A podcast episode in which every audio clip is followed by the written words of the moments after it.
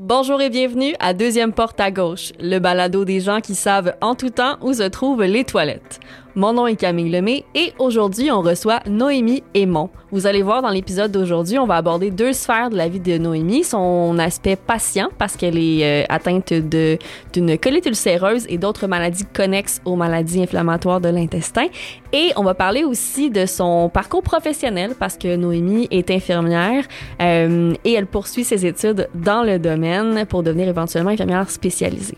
Euh, donc c'est vraiment tout un épisode aujourd'hui, on va parler de beaucoup beaucoup de choses euh, on aborde des traitements, on aborde le parcours scolaire quand on a une maladie si jeune. Elle a eu à 10 ans ses premiers diagnostics. On va parler aussi euh, vraiment de, la vie en général, de soutien, de comment est-ce que sa double réalité peut l'aider dans, dans, sa carrière. Et euh, je vous invite fortement à écouter la suite. Je vous laisse là-dessus. Bonne écoute.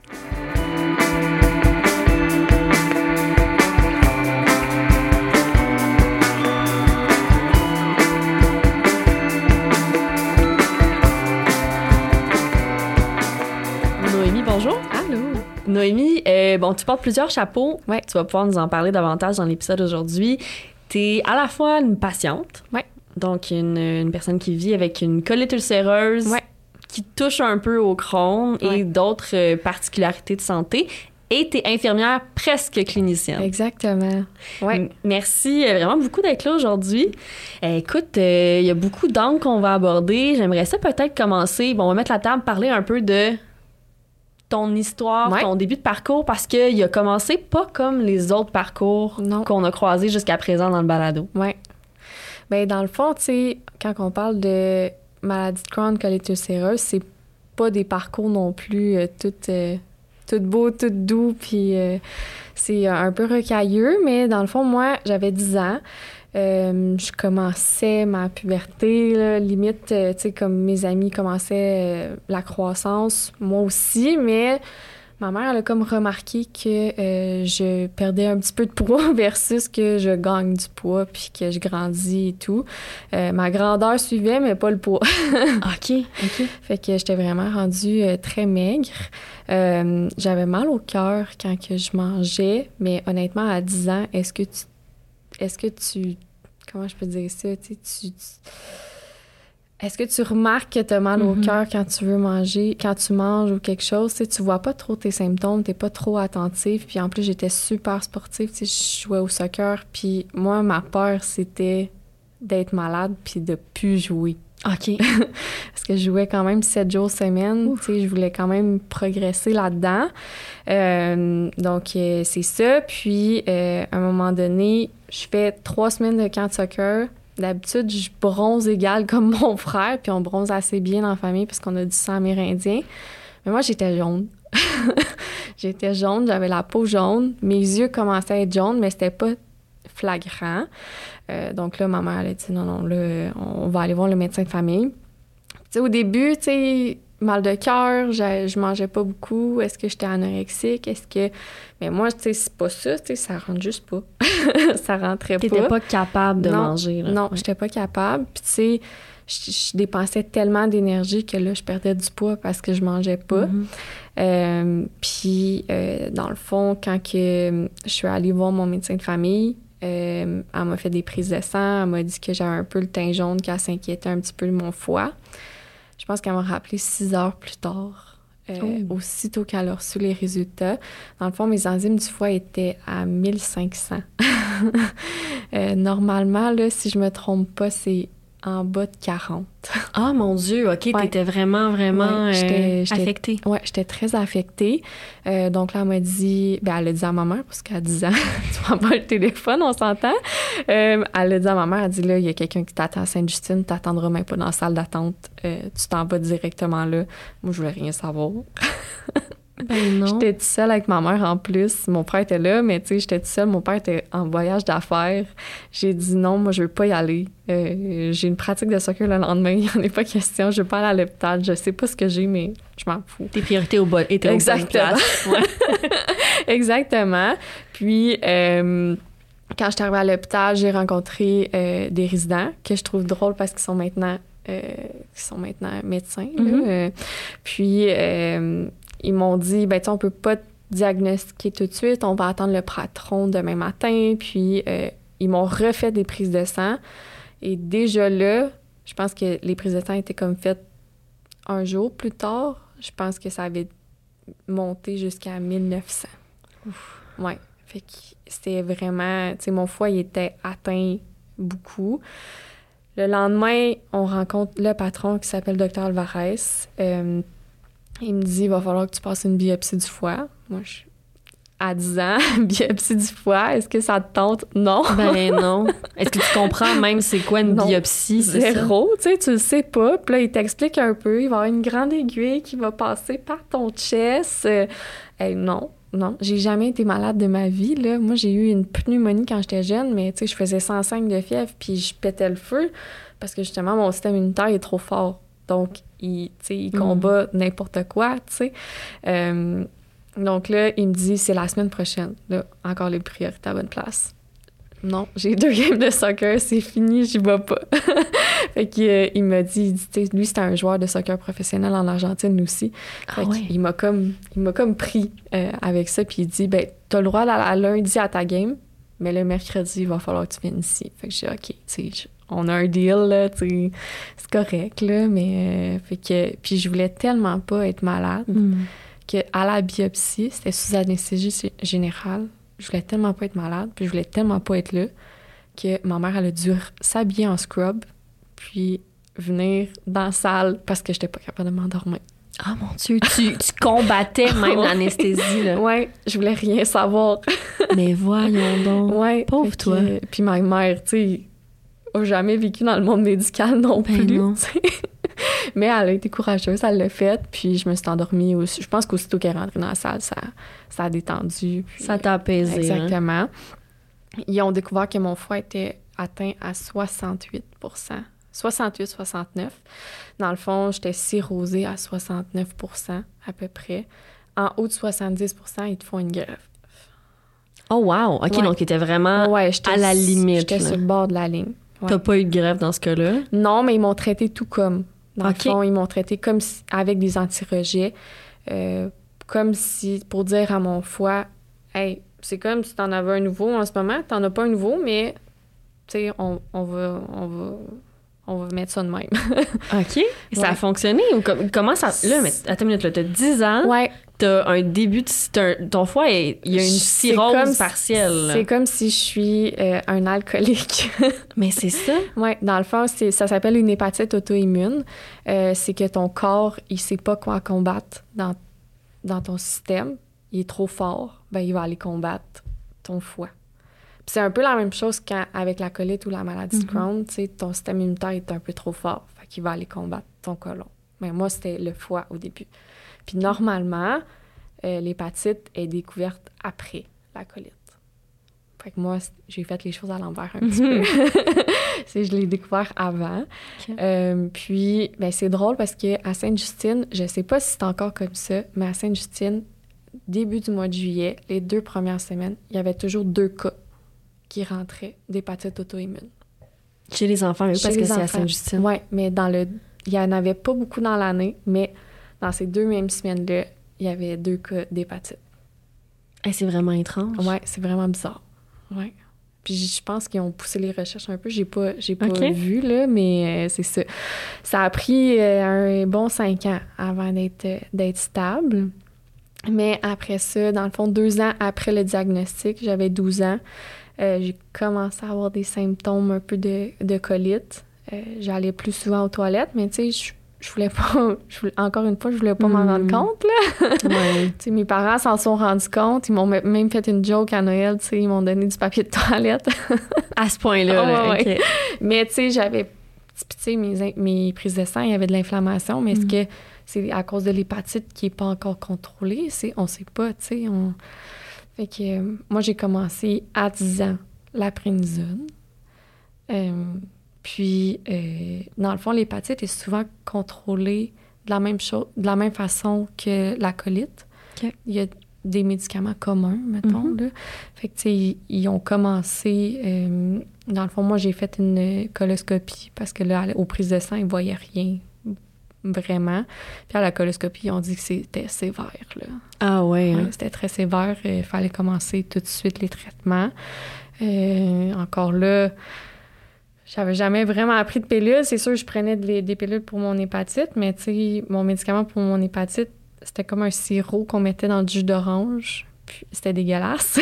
mais mais Ouais. ça passait, tu sais. Mhm. Puis, euh, tu sais, les, les comprimés de prénisone, ben, je le mangeais avec euh, des compotes de pommes. C'est ça que j'allais dire. Moi, c'était du yogourt quand fallait que je prenne des comprimés, des compotes. tu sais. ouais, ouais, ouais, Puis ma mère, elle me disait, Ah, tu vas avoir une Smarties à chaque fois. OK. Bravo, maman. c'est ça. fait qu'elle a acheté plein de boîtes de Smarties pour me faire passer ça. Mais tu sais, j'ai toujours... Moi, dans ma tête, là, je voulais faire mon sport, puis je voulais aller à Mhm. l'école comme tout le monde. Je voulais pas... Puis tu sais, l'hépatite, ça se voyait pas tant que ça. Tu sais, je veux dire, oui, j'ai enflé à cause de la prénisone, euh, beaucoup, mais Mhm. pas... Tu sais, sinon, j'avais pas d'autres symptômes. Tu sais, moi, je le voyais parce que j'étais plus fatiguée, mais sinon, c'était tout. Fait que T'en là- as pris longtemps sur la prénisone. oui, pendant 10 ans, même 11 ans. Ouais. Je pense que quand que mon médecin euh, à Sainte-Justine elle a demandé à ma mère, parce que ma mère regardait toutes les dates, euh, je pense qu'elle elle a demandé, puis on a calculé un trois semaines en tout, en 10 ans, de si combien de temps j'avais arrêté. J'ai jamais été capable d'être sevrée. Ouf. Ouais. Puis, euh, ben c'est ça, à 17 ans, j'ai fait de l'ostéoporose aussi à cause, ça. à cause de ça. Là. Que- J'osais pas te le demander. Ouais. ouais. J'ai eu les médicaments euh, pour euh, l'ostéoporose aussi. Ok. Oui, parce que la prénisone, c'est ça, c'est c'est un peu euh, une drogue miracle dans Ouais. le sens où. Apparemment, c'est une- un des médicaments les plus prescrits Oui. au Canada. Ouais. Parce que ça aide toutes sortes de conditions. Euh, mais ju- justement, moi, j'en ai pris pendant 5 ans, pas 10, puis même 5. Des fois, les gens Ouais. disaient Ouh, 5 Ouais, ans. c'est, rough. Le sevrage Ouais. est intense. rough. Parce que tu as aussi beaucoup, des fois, de symptômes qui apparaissent quand, Oui. tu, quand tu fais ton sevrage, qui Oui. n'étaient peut-être pas là avant ou Non. qui étaient comme. Tu ne vivais plus depuis, dans ton cas, C'est ça. 10 ans. Tu sais, ton caractère change. Mhm. Euh, la, la gestion de l'adrénaline n'est pas la même que euh, quand tu prends de la prénisone. Mhm. Euh, tu sais, moi, je découvrais comme un peu, tu sais, des fois, j'étais un peu stressée euh, au soccer, mais tu sais, pas tant que ça. Mhm. Puis, ben, à un moment donné, ben, là, tu découvres, ah oui, OK, c'est ça l'adrénaline, c'est ça comme le petit tract avant, tu sais. J'étais une personne super anxieuse de performance, mais, tu sais, je le voyais pas tant que ça, tu sais. Oui, je faisais des crises d'anxiété, mais, tu sais, au niveau de mon corps, au niveau de, des palpitations ou quelque chose, Ça kick pas pareil. c'est ça. Ouais. C'est ça. C'est La vraie, la vraie adrénaline est. Ouais. Oui, oui, oui. Les, Ouais. les premières fois, ça vient de prendre dans la poitrine, Ouais. vraiment euh, Ouais. Ouais. intensément. Puis toi, en plus, c'est arrivé à une période, je veux dire, quand même charnière, là, quand Oui. on est à l'adolescence, jeune vie d'adulte, Ouais. on a toutes les, les hormones aussi, Ouais. la partie, on va dire souvent la crise d'adolescence ou peu importe, t'es Ouais. dans tout ce chamboulement-là. Ben, tu sais, moi, je pense que je l'ai pas vécu, ma crise d'adolescence, au même stade que tout le Mhm. monde, tu sais. Euh, tu sais, c'est sûr, j'étais malade, puis moi, ça a pris comme beaucoup de médicaments avant que je sois stable. Je- pense que j'ai vécu 12 ans pas stable avec ma colite. Euh, puis, ben, c'est ça, tu sais, j'étais tellement sous prénisone fort que, oui, j'ai- mon humeur, là, était changeante. Euh, je- ma mère, fallait qu'elle fallait qu'elle mette presque un loquet sur le frigidaire parce que je voulais trop manger. Ah ouais. Puis, tu sais, c'est débile. Mhm. Mais euh, on dirait que je l'ai vécu comme plus vers 18 ans, ma crise d'adolescence, parce que là, je voulais découvrir. Je voulais comme, tu sais, parce que là, tu sais, on m'enlevait la prénisone. Là, je commençais à revivre un peu, tu sais. ben oui. Ouais. Oui, parce qu'en plus, tu sais, toi, tu l'as eu tellement jeune, puis tu as tellement eu de, de vagues. Je veux dire, pour n'importe qui, je pense, à qui on, on, enlève des années Ouais. de vie. Puis, tu sais, on dit enlever des années, ça veut pas nécessairement dire que tu es chez toi dans ton lit tout le temps, là. Mais tu, des, vois, j'avais entendu ça à un moment donné, euh, une patiente qui avait eu un gros, gros, gros accident de voiture début vingtaine. Elle me disait que ce qu'elle avait trouvé difficile, c'était que dans les 3-4 années qui ont suivi, elle voyait toutes ses amies franchir des étapes Ouais. de vie qui étaient normales à cet âge-là. Ouais. Tu sais, avoir des chums, il y en a qui avaient des bébés, ils allaient à l'école, il y avait des diplômes, ils faisaient Ouais. des, des, avan- des, des voyages, euh, des randonnées ou peu importe, des, des activités qu'elles pouvaient pas. Puis qu'après ça, quand tu recommences ta vie 3-4 ans plus tard, Ouais. T'as comme tout ça rattrapé en Ouais. accéléré, t'as l'impression, là? Ouais. Ouais, moi, c'est arrivé, euh, je pense, tu sais, c'est sûr, début 18 ans, euh, j'ai eu. euh, ben, en fait, un peu avant mes 18 ans, là, j'ai eu. on sait pas c'est quoi, là, je peux pas te nommer le nom de la maladie parce que je pense qu'il y a pas de nom. Mais dans le fond, avec Humira et Remicade, on pense que j'ai développé des anticorps. Puis euh, ces anticorps-là s'attaquaient à mes muscles. Mais l'immunologue m'a dit à l'époque que j'étais la troisième personne dans le monde à avoir ça. Fait que, tu sais, c'est. C'était. Personne comprenait, là. Personne. J'avais des grosses douleurs au niveau du dos. Ça venait comme des coups de couteau dans le dos. Puis, euh, tu sais, ça brûlait au niveau de mes jambes. Fait qu'ils comprenaient tellement pas qu'ils faisaient plein, plein, plein, plein de tests. Puis, ils me bourraient de morphine, de fentanyl, de tout. Je pense que ces neuf mois-là de ma vie, je m'en rappelle pas. Ben non, c'est ça. Je m'en rappelle pas. Fait que, tu sais, tout ça est arrivé avant mes 18 ans. Là, je commence à aller mieux à mes 18 ans, mais tu sais, je sors pas beaucoup d'un bar, je sors pas, tu sais, parce que là, je commence à, à reprendre de l'énergie. Mais moi, à 20 puis 21 ans, mais là, je voulais sortir. Oui, c'est clair. Toutes mes amies ont fait leur première fois, puis moi, j'étais pas, j'étais pas là-dedans. Mhm. Mais c'est sûr, ils ont vécu mes premières fois avec moi, mais tu sais, c'est- c'est- c'est de découvrir tout ce que tu peux faire sans la maladie, sans, sans tout. Puis tu sais, j'ai toujours, justement, tu sais, voulu jouer au soccer comme tout le monde, aller à l'école comme tout le monde, tu sais. Je pense que j'ai fini mon secondaire en même temps que tout le monde. Grâce au programme dans lequel j'étais, c'était l'alternatif. Mes profs étaient super compréhensifs. Puis, tu sais, le matin, dans le fond, j'avais mes cours. Puis l'après-midi, j'avais du temps personnel. Fait que souvent, ma mère a plugué mes rendez-vous là pour comme pas que je manque. Puis, Ah, je savais même pas que ça existait. ouais. C'est euh, c'est un programme. euh, je sais pas s'il y a beaucoup d'écoles secondaires comme ça, là, mais c'est ça. Tu avais deux cours le matin. C'est sûr, tu sais, des fois, on a comme des journées inversées, fait que c'est le matin que tu as ton temps personnel ou quelque chose, mais quand que je ratais un cours, ben, je pouvais aller le reprendre avec le prof euh, à ces moments-là. Puis, tu sais, comme si j'avais des questions, ben, je m'assoyais à côté du prof, puis on regardait la matière ensemble. Fait que c'était vraiment, c'était vraiment cool pour ça, tu sais. Puis je pense que ça m'a sauvée, honnêtement, Ben oui. là, parce que sinon, tu sais, oui, tu manques beaucoup de jours d'école, tu manques, tu sais, puis quand il y a des virus à l'école, ben là, t'es retiré. OK. Fait que... euh, Parce moi, que c'est trop dangereux pour ouais, toi? Moi, la, la H1N1, j'ai été retirée. Fait que COVID-19, je, je savais un peu ce qui s'alignait là, pour moi, là, parce que, tu sais, H1N1, ben, ils m'ont retiré comme Mhm. trois semaines de l'école, je pense, là. Fait que son R5, je l'ai fini en même temps que tout le monde. J'ai juste une session au cégep que je me suis retirée. C'était dans le temps où j'avais une grosse douleur, j'étais sur la morphine. Clairement, je pouvais pas faire d'examen là. Même si j'avais des profs qui disaient non, non, non, euh, on va t'adapter. Tout, je là, là, on va, on va Je suis pas trop pousser, gelée pour faire mon examen. Je suis pas apte. Ouais. fait que euh, c'est ça. Puis euh, après ça, ben, tu sais, j'ai fait mon soins infirmiers. là. J'ai commencé en sciences nat. Ça allait pas bien. Puis j'ai fait mon soin infirmier après. OK. Ouais.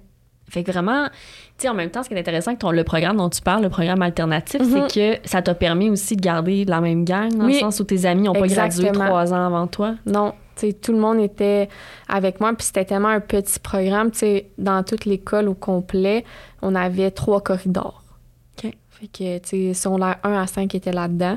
Il y avait comme deux classes par année, si on veut. Euh, puis c'est sûr qu'on finit moins qu'on a commencé parce qu'il y en a qui changent de programme et tout parce que ça leur convient pas. Mhm. Mais euh, on a fini la même gang, puis on était très proches, tu sais. Ben oui. Ouais, fait que c'est cool parce que sinon, tu sais, encore plus dans ces programmes-là, oui, tu connais les plus jeunes parce qu'on avait des groupes familles, tu sais, on était vraiment une grosse famille, tu sais, on, on avait des classes que une fois, ben deux fois par neuf jours, on avait euh, des, des groupes familles que ça s'appelle, puis euh, dans cette classe-là, tu avais du secondaire 1 à 5. OK. Ouais, fait que, tu sais, tu connaissais un peu les autres années, mais là, moi, je voulais pas voir mes amis, tu sais, monter de niveau, puis Mhm. moi, rester, Ouais.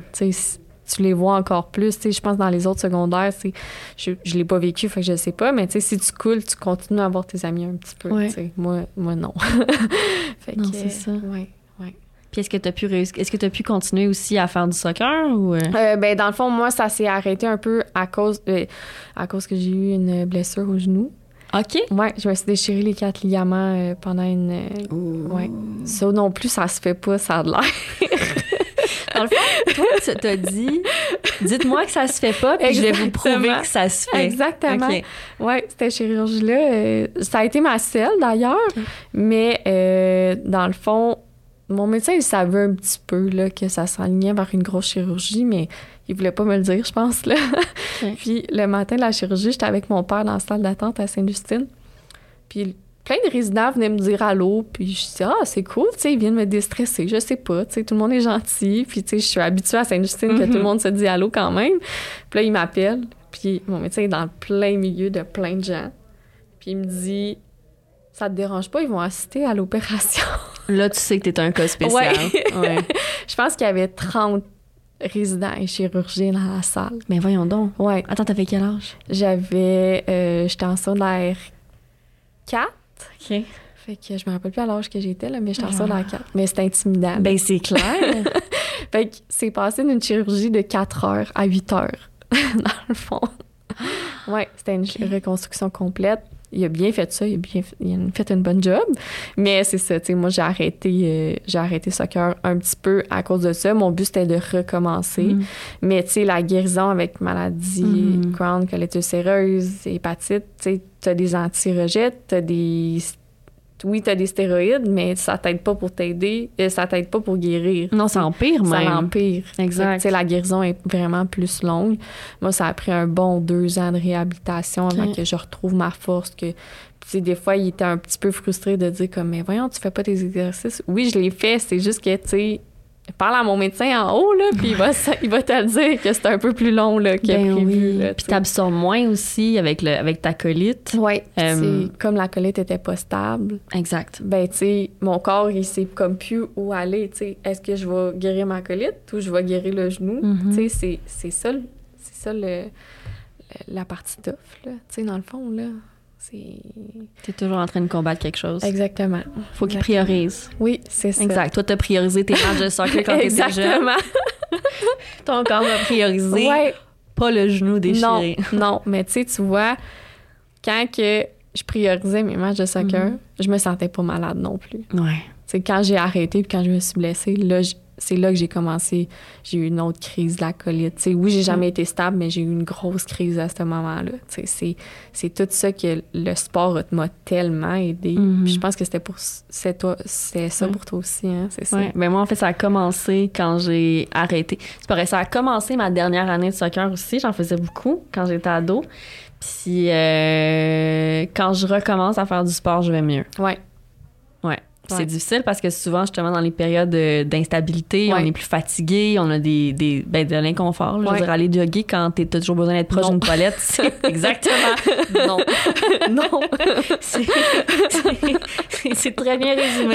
Aller ça. jogger quand on est en crise, non. c'est ça. Mais euh, fait que ouais, c'est comme pas évident parce qu'il faut trouver, euh, faut trouver la façon que ça fonctionne pour nous. Euh, souvent, tu sais, je m'étais dit à un moment donné, ah, je vais aller au gym Mhm. parce qu'au gym il y a des toilettes partout. Ouais. Et je me toujours me rappeler de ça. Tu ma première année de bac, je m'étais dit, je, je vais me remettre en forme. Mhm. C'était avant mon diagnostic. Fait que j'avais eu mes premiers symptômes, mais ça a pris deux ans avant mes premiers symptômes, avant que j'ai un diagnostic. Ah, parce que c'était très éparpillé. J'en avais genre une fois par année, gros saignement dans Ah, les mon selles. Dieu, OK. Mais ça continuait pas. Non, j'avais aussi une diète de vie, une hygiène de vie un peu particulière, là, où je sortais beaucoup dans les tu bars. commençais à l'université, là. Exactement. Euh, donc, peut-être qu'il y avait des symptômes que je ne savais pas, mais je me souviens, je, euh, je m'étais dit, OK, je vais me remettre en forme, puis je vais joindre l'équipe universitaire de soccer. Mhm. Hey, pas des petits objectifs, là, non, non, des, des gros, là. des gros. Et ça s'est jamais passé, pour ceux qui se posent la question. Euh, puis je me souviens, elle m'a dit, je vais m'inscrire au gym. Puis ça, c'est l'année où j'avais eu mon diagnostic. Puis j'étais arrivée au gym euh, de l'UCAM. Puis j'avais fait comme, OK, je vais m'inscrire. Puis il fallait que tu remplisses un papier. Puis il y avait une question que c'était, est-ce que tu as des douleurs à la poitrine quand tu fais du sport? Puis J'avais dit, ben Mm. oui. Est-ce que tu as des douleurs, genre, dans Ouais. tes articulations, peu importe? J'avais dit, ben Ben oui. Puis, euh, douleur à la poitrine, c'est plein d'affaires, mais dans mon cas, en fait, des années plus tard, on a compris que genre, Ouais. j'avale de l'air, je fais des gros points, Ok. puis ça ressemble vraiment à Ouais. une crise cardiaque ou whatever, mais c'est juste j'avale de l'air. Euh, puis le, le, le kiné sur place m'avait dit, je peux pas. Je peux pas te laisser t'entraîner ici, ça va prendre un billet du médecin. Oh my God.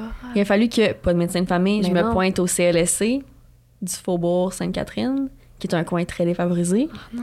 Puis le pauvre médecin à la clinique m'avait dit Tu réalises que Je pense que l'infirmière m'avait dit Tu réalises que tu as volé la place de quelqu'un aujourd'hui qui en avait vraiment besoin pour ça. Ben voyons donc. c'était pas c'est ta faute. C'était je peux pas croire que le système te laisse pas aller t'entraîner sans un billet du médecin. Il est comme c'est vraiment pas contre toi que je dis ça. Mais si tu peux leur passer le message Ouais. au gym Ben clairement. qui te demande pas, tu sais qui te demande pourquoi tu as une douleur à la poitrine, est-ce que tu as un, Ouais. anté- un antécédent familial, est-ce qu'il y a une condition sous-jacente? J'avais juste dit maladie de Crohn, puis personne connaissait ça, tu sais. Non.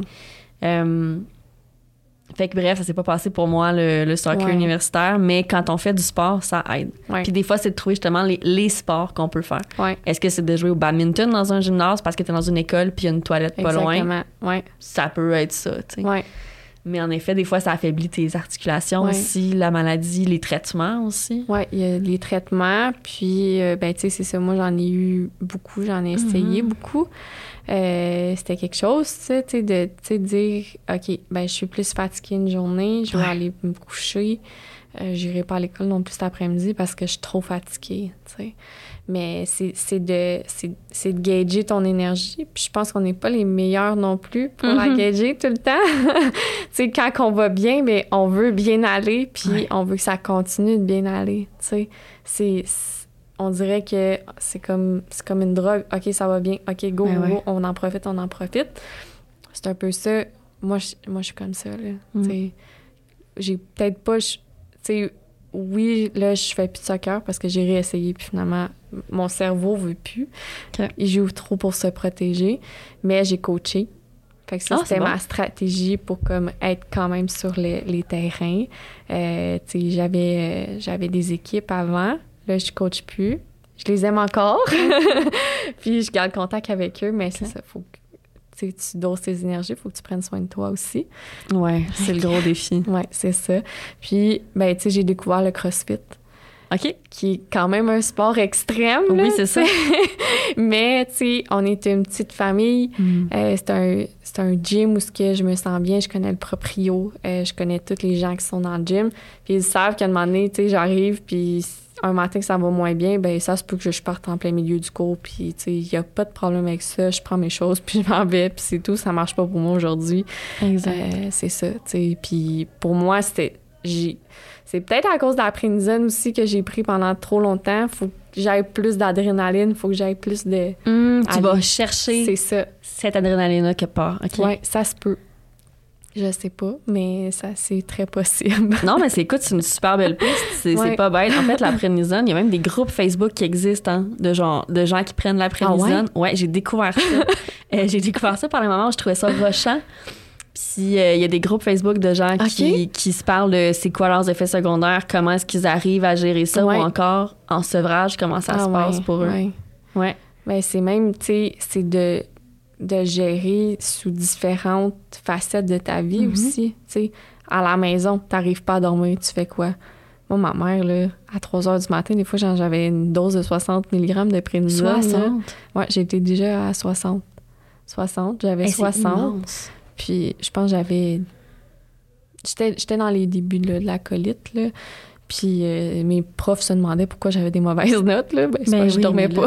Ben, tu dormais pas, puis t'avais aucune concentration. Ben non. Moi, j'étais dans l'examen, là. Puis, tu sais, quand t'es sous prénisone, t'entends tous les stimuli, on dirait, là. Mhm. Je pouvais entendre l'horloge qui était en arrière de moi, là. Tu sais, j'étais au, Ouais. au début de la classe, là, je pouvais l'entendre. Il y avait quelqu'un qui marquait sur un petit peu plus vite sur sa feuille, je l'entendais. Fait que j'étais concentrée à ça. tu viens tellement d'expliquer des pans de ma vie que je savais pas qu'il fallait expliquer. Au chalet de mes parents, il faut qu'il fallait que je mette le cadran, l'horloge qui faisait tic. Ouais. Les gens, ça les dérange pas, mais moi, je ne pouvais pas dormir si l'horloge dans la salle d'à côté Oh, mon Dieu, était oui. pas dans l'armoire. OK, merci, je ne suis pas folle. OK, mais non, mais c'est ça. Puis tu vois, même, je te dirais que j'avais j'avais posé des questions à mon médecin de famille, moi, par Mhm. rapport à un TDA ou un TDAH Ouais. possible. Puis il m'avait dit, on peut rien faire tant que tu es encore sous prénisone. Faut Ouais. que t'arrêtes, faut que tu sois sevré. Puis après ça, on commencera à avoir des discussions. Ouais. Parce que présentement... Puis moi, j'étais à 40 mg au pire, Ah, là. même. Mais, Mais quand 40, même, c'est au plus gros de la dose ça, que j'ai eu, tu sais, mais c'est immense. Ouais. 60, Ouais. Ça avait pas duré longtemps. Non, mais quand que- même, tu sais. Puis je pense que j'étais dans des gros examens à cette période-là en plus.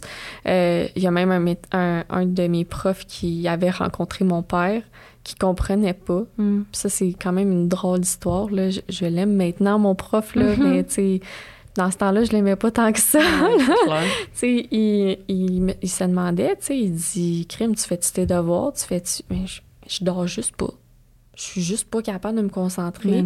Il a fallu que j'aille chercher un plan d'intervention. Ça, déjà là, ça m'a vraiment aidé d'être dans une autre classe, d'être toute seule, euh, d'avoir ma bulle, de pouvoir avoir mes bouchons d'oreille. Parce que si j'ai pas mes bouchons d'oreille, ça fonctionne pas.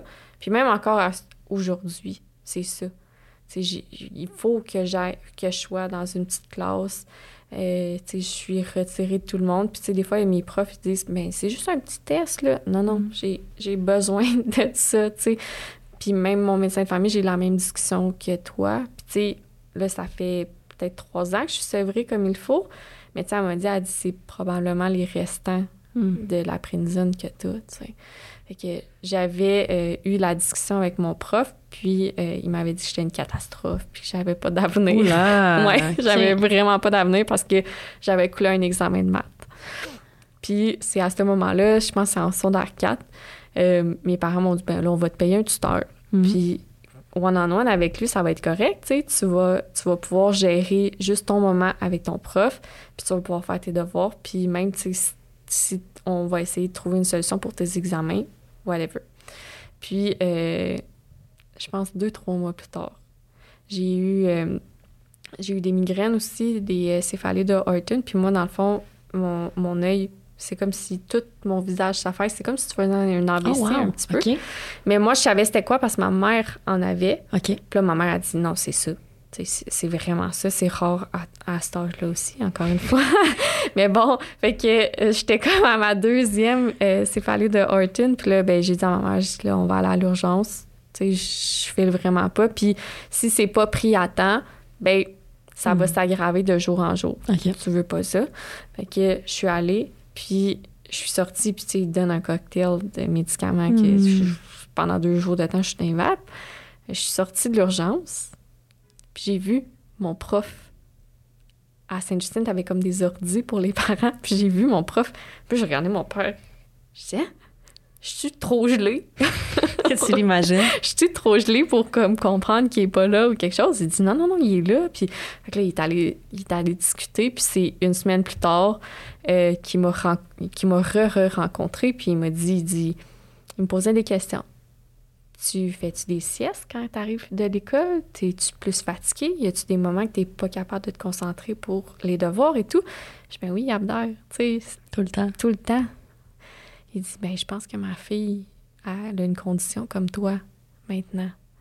Fait que là, il- là il a compris. Ben, c'est ça. Souvent, il faut que les gens soient pas confrontés, mais qu'ils qu'ils aient quelqu'un avec cette réalité-là dans leur vie pour vraiment comprendre. Ouais. Ou qu'ils le vivent. Ouais.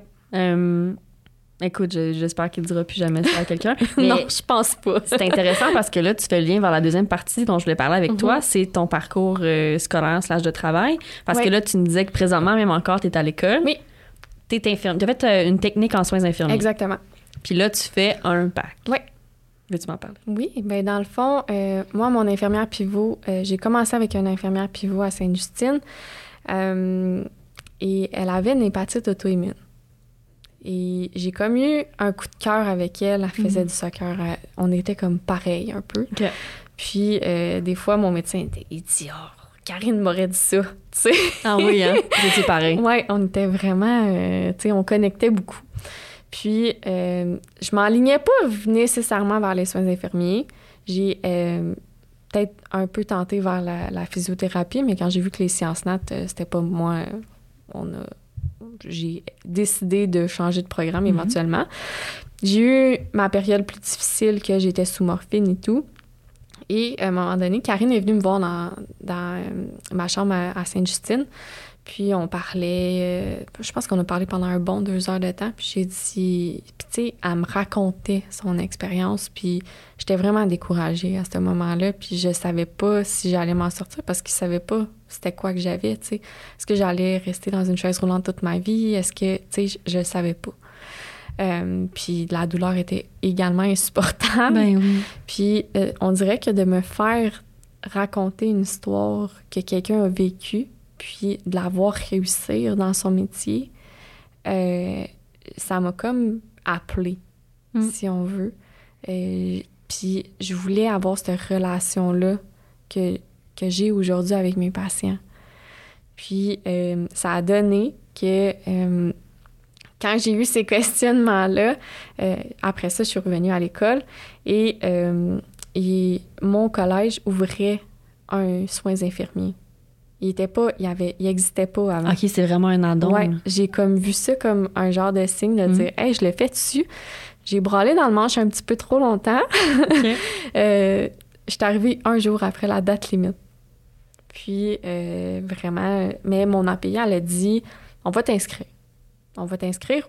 Il y a toujours des annulations, il y a toujours quelqu'un qui veut pas le faire finalement. Puis, fait que j'arrive là. Euh, Karine m'avait inscrit à Rêve d'enfant. J'ai fait mon rêve d'enfant, je suis allée à Hawaï. Mais juste avant de partir à Hawaï, j'ai reçu l'appel comme quoi j'étais acceptée en soins infirmiers. Fait que tout était un peu aligné vers ça, on dirait. Euh, puis j'ai passé un super beau voyage avec ma famille. C'était un des plus beaux voyages que j'ai eu.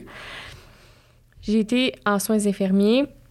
J'ai même fait des conférences avec mon médecin. Bien, une conférence euh, de gastro-hépato mondiale euh, avec euh, ma gastro-entérologue de Sainte-Justine. J'ai vraiment aimé l'expérience. Puis. T'es allée présenter? Oui, je suis allée présenter. Dans le fond, tu sais, moi, j'avais. j'ai eu de la difficulté à avoir accès à un médicament parce que j'étais trop jeune pour avoir accès aux médicaments. La recherche n'avait pas été faite sur les moins de 18 ans. J'avais 17 ans et 9 mois. Tu sais, c'était tout puis, euh, c'était le sujet du panel, c'était l'accessibilité aux médicaments, justement. Puis, mon médecin voulait comme vraiment apporter quelqu'un qui verbalise qu'est-ce qu'elle a vécu, avec mon père qui était avec moi, qui a vécu ça d'une autre manière lui aussi, là, tu sais. Ben oui. Euh, fait que j'ai vraiment présenté devant plein de médecins. C'est vraiment intimidant. C'est clair. tu sais, c'est des médecins de partout dans le monde. Tu vois comme le petit pays devant eux. OK, OK, à ce point-là. Est-ce qu'il y avait la traduction simultanée? Euh, non, c'est mon médecin qui traduisait. Parce que, tu sais, je voulais vraiment bien m'exprimer. Mm-hmm. Tu sais, je suis pas si poche en anglais que ça, mais, tu sais, je voulais m'exprimer mm-hmm. dans, dans, mes mots. Euh, puis, il y a un médecin qui est venu me voir à la fin. Puis, je pense que c'était un des seuls qui me comprenait dans la salle parce qu'il parlait français. Puis, il m'a dit, il dit, toi, je te vois aller loin mm-hmm. parce que tu comprends les patients tu as un vécu qu'il n'y a personne qui peut, qui peut te l'enlever. Puis tu vas être capable de soigner encore mieux que n'importe qui. Parce que, tu sais, oui, les infirmières ont de l'empathie, mais toi, tu vas, mm-hmm. tu vas plus qu'avoir de l'empathie, tu vas dire comme, hey, c'est correct. tu vas dire, je comprends, là, mais ça va être vrai. Ah, c'est clair. Ouais. Ça fait toute la différence. Ouais. autour de moi, dans mon équipe de, de soins actuels, j'ai, c'est quand même une grosse gang, en mm-hmm. général, mais j'ai une infirmière, son chum, qui est son chum depuis plusieurs années, le père des enfants, a la maladie de Crohn. Puis mon autre infirmière qui m'a suivi euh, a un Crohn ou une colette elle aussi, puis elle a eu un sac pendant plusieurs années ah, quand, elle était jeune. Hein? Fait que moi aussi, quand j'ai eu cette, quand j'ai eu cette, euh, cette transition-là dans ma vie, elle peut me dire, tu sais, ah, mais pour elle, je comprends ce que tu vis. Puis, tu sais, à l'hôpital, bon, moi, c'était pendant la COVID aussi, mes chirurgies, fait que personne n'avait le droit de me voir. Ouais. Ils ont eu un petit. Euh, ben, pas le droit parce qu'ils travaillaient à l'hôpital cette mhm. journée-là, mais tu sais, mhm. elle, venait me voir les, les, deux, une à la fois, puis tu sais, c'était. comment ça se passe? oui, il y a justement, il y a une sensibilité, il y a, il y a, il y a une notion de vraiment comprendre profondément. Oui, puis on dirait que quand tu te sens accueilli comme mm. ça, c'est plus facile. Ouais. C'est vraiment plus facile. tu vois, moi, j'ai commencé comme infirmière au CHUM. J'étais en chirurgie pathobiliaire, fait que j'étais comme pas tant loin de comme ce que je connaissais. Euh, puis tu sais, j'aimais vraiment ça. Puis la COVID est arrivée, mm. euh, ils m'ont retiré de mon milieu, j'étais immunosupprimée. Et euh, j'ai vu l'offre d'emploi où ce que je travaille présentement, c'est un centre de perfusion qui donne tous les médicaments que j'ai reçus quand j'étais jeune, tu sais. Fait que, tu sais, c'était pour moi la suite logique de ben dire c'est là que je vais. C'était la seule place où je pouvais travailler puis je pouvais me dégourdir un peu les jambes aussi. On va se le dire. c'est ça. Mais euh, c'est ça. Puis, euh, puis c'est là que j'ai eu le déclic avec euh, un des patients. Il m'a dit il arrive puis il va vraiment pas bien. Il est vraiment à bout de souffle. Puis, à un moment donné, euh, il, pleure, là. Il pleure, il pleure, il pleure. Il dit, il n'y a personne qui me comprend. Puis moi, j'ai pris la main, puis j'ai dit, oui, je te comprends. Puis là, il était fâché. il était fâché parce qu'il savait pas. OK. Ouais, il savait pas. Puis là, après ça, j'ai comme... On était toutes seules dans la clinique. Ça, ça a tombé comme ça une journée que j'ai eu deux cancellations. Puis finalement, ben, j'étais avec lui. Puis j'ai dit, oui, je te comprends. Puis j'ai, comme raconté un bout de mon histoire. Puis tu sais, il- j'ai dit, si je peux t'aider, Mm. Je vais le faire. Tu sais, je, je vais aller jusqu'au bout avec toi. Puis, tu sais, il dit, tu sais, ma blonde, elle comprend pas nécessairement. Je dis, ben, moi, je comprends. Tu sais, quand tu viens ici, c'est un safe space. Puis, t'as pas, t'as pas à... Les gens autour de toi, ils existent comme plus quand tu viens ici. Tu sais, Mhm. c'est la, la non-compréhension parce que ça, ça arrive, des gens qui Ben comprennent oui. pas. Euh, tout ça, ça existe pas. C'est toi puis moi, puis on va faire ton traitement. Puis tu sais, c'est sûr que tu l'accueilles un petit peu mieux, ton traitement, quand tu, tu sais que t'es bien où ce que t'es. T'es moins stressé, t'es moins... Puis c'est après ça que j'ai comme vu, j'ai dit, ouais, c'est ça que... Ça donne un sens à ce que je fais. Ben ouais, t'étais destinée à faire ça. là. Ouais, ouais. Puis c'est pour ça que je veux continuer à la maîtrise aussi. Oui, c'est vrai. Tu poursuis Ouais. tes- après, après ton bac, tu Ouais. vas poursuivre tes études à la maîtrise Oui. pour devenir euh, Euh, infirmière praticienne. Spécialisée. Oui, C'est dans ça. le fond, euh, j'aimerais ça faire euh, la branche soins aux adultes pour avoir un petit peu plus de, tu sais, général, mais je peux aller en gastroentérologie à ce moment-là. Puis euh, mon médecin d'ailleurs qui trouve ça une très bonne idée. Ouais. parce qu'il a dit, il dit encore une fois, il dit, tu tu- vas être meilleur que n'importe qui Mhm. d'autre parce que tu vas comprendre les patients. Des fois, il dit, tu sais, je suis bien bon, mais tu sais, des fois, je comprends pas, puis je, peux être, sais, un peu bête une journée Mhm. ou, tu sais, mais toi, tu vas, être, tu vas le prendre le temps, tu sais. Oh mon Dieu. Je pense que c'est Kelly qui est venue ici, Oui. mon infirmière, ben, qui est plus mon infirmière, mais qui Oui. l'a été tellement dans des moments importants. Je me souviens de la première fois. Bon, les deux, on n'a pas le même souvenir de quand on s'est rencontrés. C'est drôle, Ouais, ça, c'est drôle. Euh, parce qu'elle, elle se souvient de quand elle était sur le volet recherche. Ouais. Moi, il y a des moments comme ça, justement, peut-être prénisant traitement Ouais. ou autre, que j'ai, j'ai pas de souvenir de certains moments de mon parcours médical euh, ou de ma vie. Et euh, moi, je me souviens par contre de la première fois où Kelly, j'ai réalisé que ce serait une bonne alliée dans Mm. mon parcours. J'avais eu un rendez-vous avec mon médecin, puis euh, on fait mes rendez-vous en anglais parce que je, je suis à l'aise en anglais. Mhm. Puis quand on s'est rencontrés, lui et moi, mon, mon, mon gastro, il venait d'arriver au pays. Il était plus à l'aise en anglais. Maintenant, il traite ses patients en français aussi. Euh, mais je me souviens que je suis sortie de son bureau, puis elle m'a dit Viens me voir. Elle a fermé la porte, elle a dit Bon, là, je suis pas sûre que tu as tout compris. Fait que qu'est-ce qu'il t'a dit, puis je vais t'expliquer. Puis elle a juste pris le temps, elle a ouvert mon dossier, elle a dit OK, On a parlé de mes prises de sang. Elle a ouvert le dossier, elle a dit Ouais, là, il y a telle protéine, puis il y a telle chose. Puis tu sais, mais maintenant, euh, c'est A1, Oui, là, il est super bon Oui, pour oui. m'expliquer tout. Mais juste de savoir que il y a une personne à côté. Si tu as des questions plus précises, elle peut te l'expliquer, te le vulgariser. Puis en même temps, c'est ça, ils comprennent. Puis quand tu comprends, tu es capable aussi de voir que c'est pas juste des chiffres dans les prises de sang ou des tests de calprofécal que tu regardes, Ouais, c'est tout l'environnement autour de ton patient. Ouais.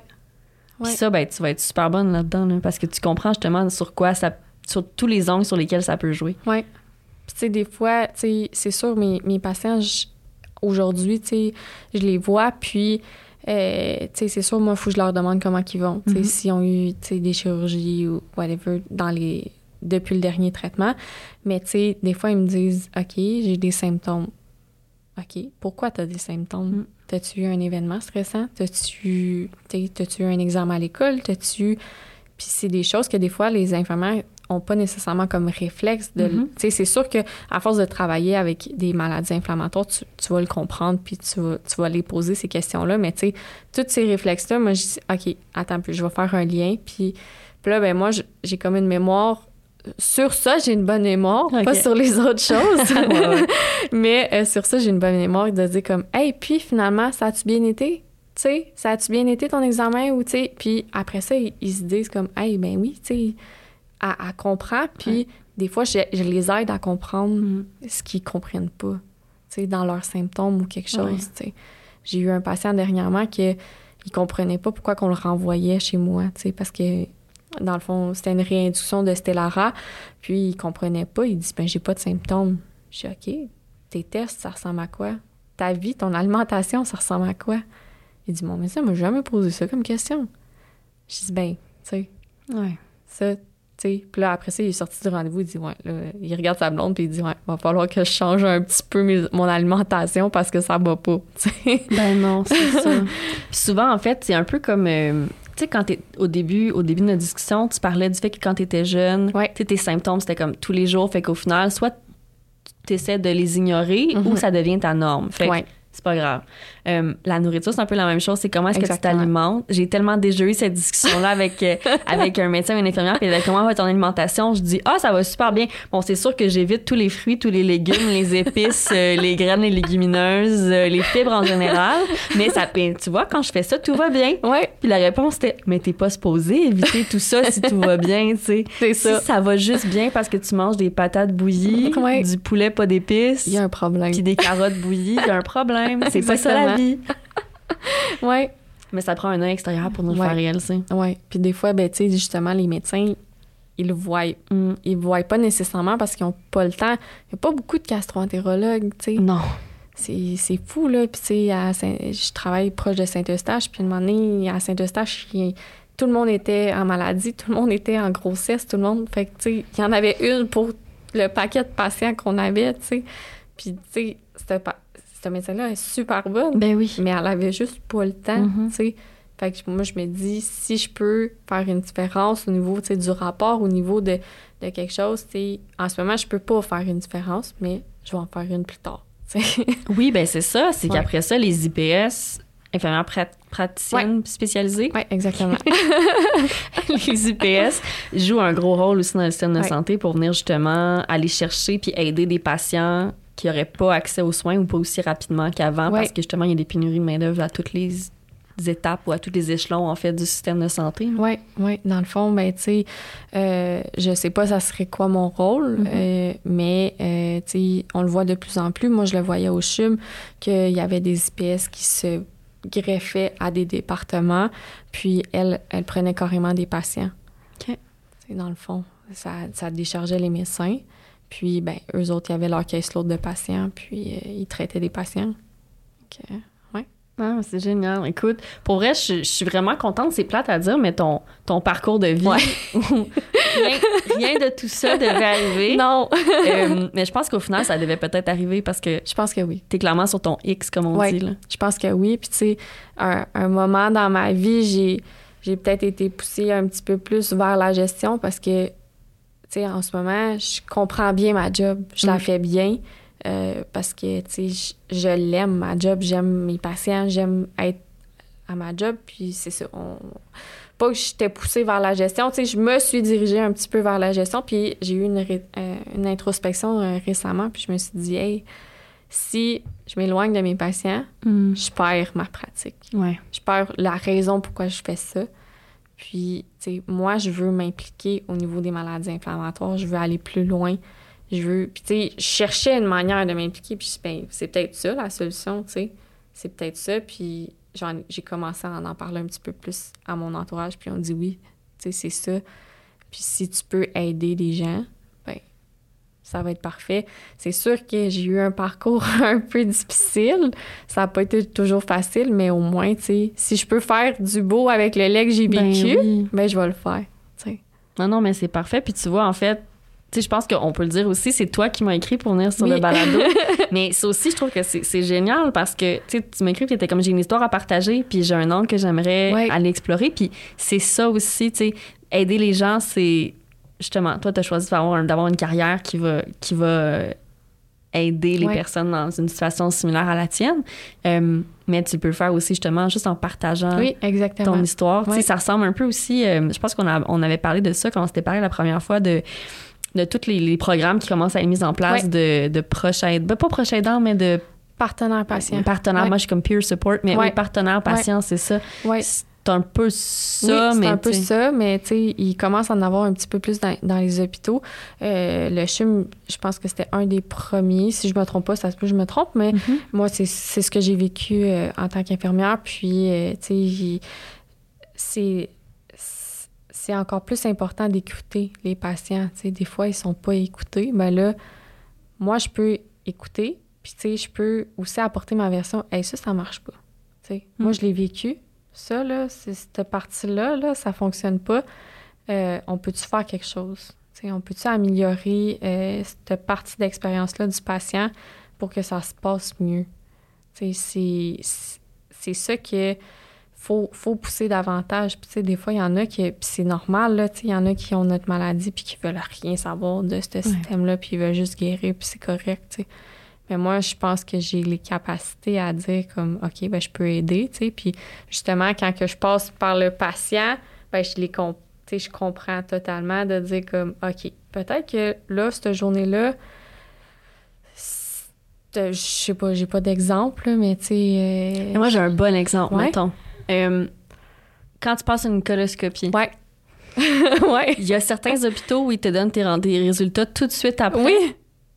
Ouais. Ouais. Euh, moi, j'ai eu tout, là. J'ai eu, t'as les résultats tout de suite après, t'as les résultats six mois plus tard, Ouais. t'as les résultats un peu plus tard, ou peu importe, là. Tout de suite après. euh, Ça fonctionne pas. Ça fonctionne pas, t'es gelé comme une balle. Non. Puis moi, j'avais des fois des amis qui venaient m'accompagner parce que mes parents sont vraiment pas du coin. Ouais. Puis je les appelais jamais pour des rendez-vous comme ça parce que je suis pas une bonne fille. Euh, mais je me souviens que j'ai, j'ai ma chum à un moment donné, on, est- on arrive chez moi, puis le lendemain, elle me dit OK, j'ai mes notes. Puis je dis OK. Elle dit Mais je suis pas sûre de comprendre ce que j'ai écrit. Ouais. Ben non, c'est sûr. Moi, j'étais gelée. Je suis la Ben seule qui aurait pu comprendre. Puis j'étais pas là. Non. Puis Ça, c'est le genre de truc Exactement. que quand t'as un partenaire patient qui peut partager ton, son expérience. ouais. Exactement. Puis, tu sais, même, euh, tu sais, il y a certains trucs qu'on fait en centre de perfusion que Mhm. des fois, je suis comme, hey, ça marche pas, ça. Mhm. Tu sais, juste les collations. Là, la COVID est terminée, Ouais, ouais. ou presque, là, je vais le mettre en gros guillemets, là. Mhm. Ils ont ramené les collations. Parce que faut- ça, faut que j'en parle aussi, là, mais tu sais, du popcorn pour des patients. Non, non, ça n'a pas de sens. Allô? Ça marche pas. Ouais. des pinottes. Tu sais, c'est des trucs Non, non. Hey, ça marche pas. Mais si tu l'as pas vécu, Mm-hmm. tu sais, c'est sûr, je vais me prendre avec mon plateau de collation, Ouais. genre du popcorn, genre des peanuts. C'est sûr que le patient, il va pas être. Il y en a qui vont être capables de dire non, mais il y en a qui vont pas être capables. Mhm. Pourquoi tu lui donnes Quelque chose qui peut lui faire dire non? Ouais. Et puis la nourriture, c'est tricky aussi parce que tout le monde a un diète différent. Exactement. Moi, j'avais remarqué souvent, mettons, dans les événements comme caritatifs ou de Ouais. célébration, tu sais, je me souviens d'avoir vu comme l'ouverture officielle de la clinique euh, à l'hôpital général Mhm. en IBD, puis euh, j'étais comme, mais voyons, la bouffe qu'il y a là, puis je peux pas en manger rien, ou tu sais, comme, je pouvais, mais c'était comme, en plus, à un moment où j'étais très comme Ah. anxieuse, je pense, Ouais. par rapport à ce que je pouvais manger. Ouais. Puis j'étais comme ça, c'est ça, c'est un cancer colorectal dans une assiette, puis ça aussi, puis ça aussi, puis ça, je peux pas. Puis récemment, j'étais, euh, j'ai partie du comité organisateur du gala euh, montréalais de Crohn et Mhm. Ok. Colique Canada. Ah, cool. Puis je me souviens, on était dans les premières rencontres auxquelles j'assistais, puis à un moment donné, il est venu question genre du menu de la soirée, puis c'était comme des buffets, des bouchées. Puis euh, je sais plus qui a levé la main en premier pour dire euh, il y a une dame autour dans le comité qui, qui était vraiment plus limitée dans ce qu'elle pouvait manger, puis on a dit toi, est-ce qu'il y a quelque chose que tu peux manger dans le menu présentement qu'on a? Puis c'est un menu très varié, là, mais elle, me- elle a dit non. Mais c'est ça. Puis on a ajusté. On a travaillé avec le traiteur. Pour Wow. vrai, nos présidents d'honneur ont été géniaux. Là. Euh, puis on travaillé avec le traiteur pour avoir... Elle était comme moi, tout ce que je peux manger, c'est des viandes, mais pas de sauce, pas rien. OK, on va avoir les brochettes de viande. Toutes les brochettes vont avoir sauce à Wow. côté. Tu vas avoir ça que tu vas pouvoir Ouais. manger. Puis vous autres, autour de la table, on était quatre ou cinq patients, mettons. Ouais. Est-ce qu'il y a des choses que vous pouvez pas manger ou qu'on pourrait juste changer un peu dans le menu pour que vous pu- puissiez? Puis juste le fait d'avoir, notre représentativité autour de la table, Ouais. ça fait toute une différence. Exactement. Puis je pense que c'est le premier événement vraiment, tu sais, Crohn et colite Ouais. que je vais, puis vraiment que je, je me suis sentie... Bien. On avait des jeunes patients aussi qui étaient là, Oh. euh, parce que le docteur mis de l'avant, c'était le docteur Jean Chou de Sainte-Justine. Ouais. Puis il y a deux de ses patients qui sont venus, puis le, le petit coco, il a dit à sa mère... Hey, je suis chanceux d'être malade, tu sais, je peux venir ici, je peux manger Ah! cute. tout ce que je veux, puis après ça, je peux genre jouer aux arcades. En tout cas, c'était vraiment cute. Mais ouais, ça prend souvent cette vision-là Ouais. pour, euh, pour qu'on puisse améliorer les systèmes. Exactement. Puis ça prend des gens qui soutiennent euh, Ouais. les patients qui vont moyen puis qui partagent leur histoire. Puis je suis vraiment contente. Pour vrai, je pense qu'on a encore atteint notre limite. mais euh, je pense qu'on va finir là-dessus. Mais je suis super contente que tu t'impliques comme ça dans ta vie professionnelle Ouais. aussi. Puis que t'as pris, t'as pris la peine de me contacter, que t'as pris la peine de venir aujourd'hui pour l'enregistrement. Mais c'est super le fun. Je suis contente que t'aimais ça. Puis, euh, écoute, on va se laisser là-dessus. Puis, si jamais, justement, il y a des gens qui ont des histoires à partager, des angles, Ouais. des questions qu'ils veulent poser aussi, euh, on les prend. Des fois, j'ai des gens qui m'écrivent justement en, en message privé euh, sur Instagram ou par Ouais. courriel parce qu'ils ont comme des angles, pas nécessairement que eux veulent venir aborder, mais Ouais. qui aimeraient qu'on aborde avec Kim qui va probablement revenir pour un autre épisode, la Ok, psychologue. cool. Euh, Peut-être comme questions-réponses ou Ouais. choses comme ça. N'hésitez pas à écrire, puis ça peut donner des beaux épisodes que moi j'en tire. Et voilà. Et merci beaucoup. Merci à toi. Salut.